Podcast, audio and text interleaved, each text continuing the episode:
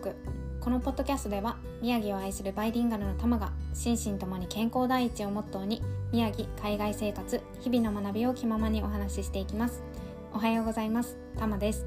シーズン2になってから本当に文字通り気ままに更新をしていこうかなと思っているんですが今のところ隔離期間中っていうこともあってあのシーズン1と同じぐらいの更新頻度になっています。はい。皆さん今日はお元気にしていらっしゃいますでしょうか？はい。で今日はですねあの先日ノートにもあのノートというサイトにも書いた自己紹介についてあの少しかいつまんでお話をしようかなと思っています。はい。で私が何をやっている人なのかっていうのを知らない方ももしかしたら多いのかなと思ったのでちょっと改めてねあのお話をすると、まあ一言で言うと宮城と世界をつなぐために活動をしている人です。はい、で具体的にはですね宮城の一人旅に関するオーダーメイドをやっていたり、うん、あとは宮城にある企業さんとかクリエイターさんの翻訳とか通訳っていうところのメインにサポートをさせてもらったり運営のサポートっていうのをやらせてもらってます。はい、であとはあの英語での記事を、うん、書いたり、まあ、それも宮城に関することですね、うん、っていうのをやっています。はい、で、えーと、その自己紹介文みたいなものを最後の方にですね私が中学生の頃から大事に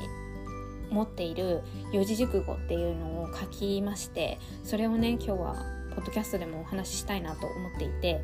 うん、それが「マフ作心」っていう言葉なんですね。うん、でこれを聞いてくださってる中で知っている方どれぐらいいらっしゃるんでしょうか、うん、あの私は全然あの四字熟語っていうのを調べて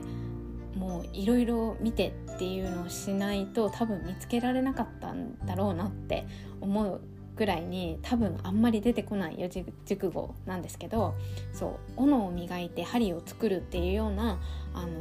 言葉なんですね。でこれを意味するのは惜しまずに努力をし続ければ困難なことでも必ず成熟するっていうことなんですよ。うん、でこれを見つけた時にあすごいなと思ってなんかこう私を応援してくれる言葉はこれだって思ったんですよね。でそうそれ以来だから中学生以来ずっと大切にあのなんでしょうねいざという時に思い出してノートに書いたりとか、うん、している言葉です。はい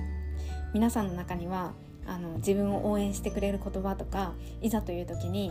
見る言葉とかありますでしょうか、うん、なんかこういうね一つでもあるとなんかよしっていうあの気分が上がったりとか